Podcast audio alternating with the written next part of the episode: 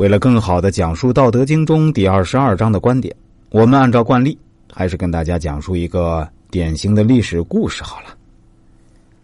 在春秋的中期啊，晋国是当时诸侯中最强盛的国家，称霸长达百余年。他外面同秦、楚、齐、吴等争夺霸权，在国内执政的各个世卿大族呢，也相互请压。其激烈程度啊，一点不比国与国之间差，可以说是上演了一场场精彩的家族衰亡史。在晋文公归国、建立六卿制度、分封功臣以后，先后有十几个大家族登上晋国政治舞台，他们无不煊赫一时啊，如栾氏、系氏、赵氏、中行氏、范氏等。但最终只有赵、魏、韩三家坚持到了最后。最终，他们瓜分晋国，立足于战国七雄中。其中，赵氏的历史最为精彩。他起起落落，屡次遭遇灭亡的危险，但都挺了过去。这个家族能够在激烈的竞争中崛起，在失败中复兴的关键，就是其奠基人赵衰的谦让之德。赵衰早年即有贤士的名声，与少年时期的晋文公重耳相友善。重耳因骊姬之乱出奔，流亡在外十九年，赵衰一直跟随。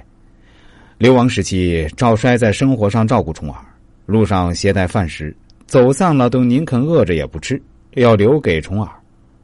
在归国谋位的大业上，更是费尽心机帮重耳出谋划策，甚至胁迫重耳成就大事。重耳流亡到齐国。在舒适安逸的生活中沉迷，一住五年，不愿离去。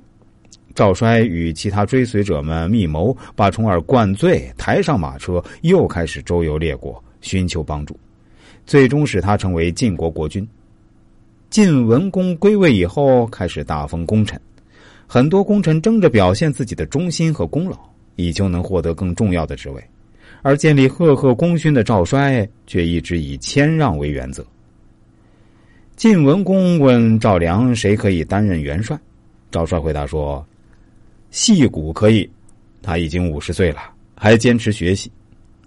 先王制定的法规典籍是道德信义的宝库，道德和信义是人民的根本。能够重视的人是不会忘记百姓的。请戏骨担任此项职务。”文公采纳了赵衰的建议。文公又任命赵衰为卿。赵衰推辞说。栾枝这个人忠贞谨慎，先轸足智多谋，许臣见闻识广，都可以担任辅佐。臣不如他们。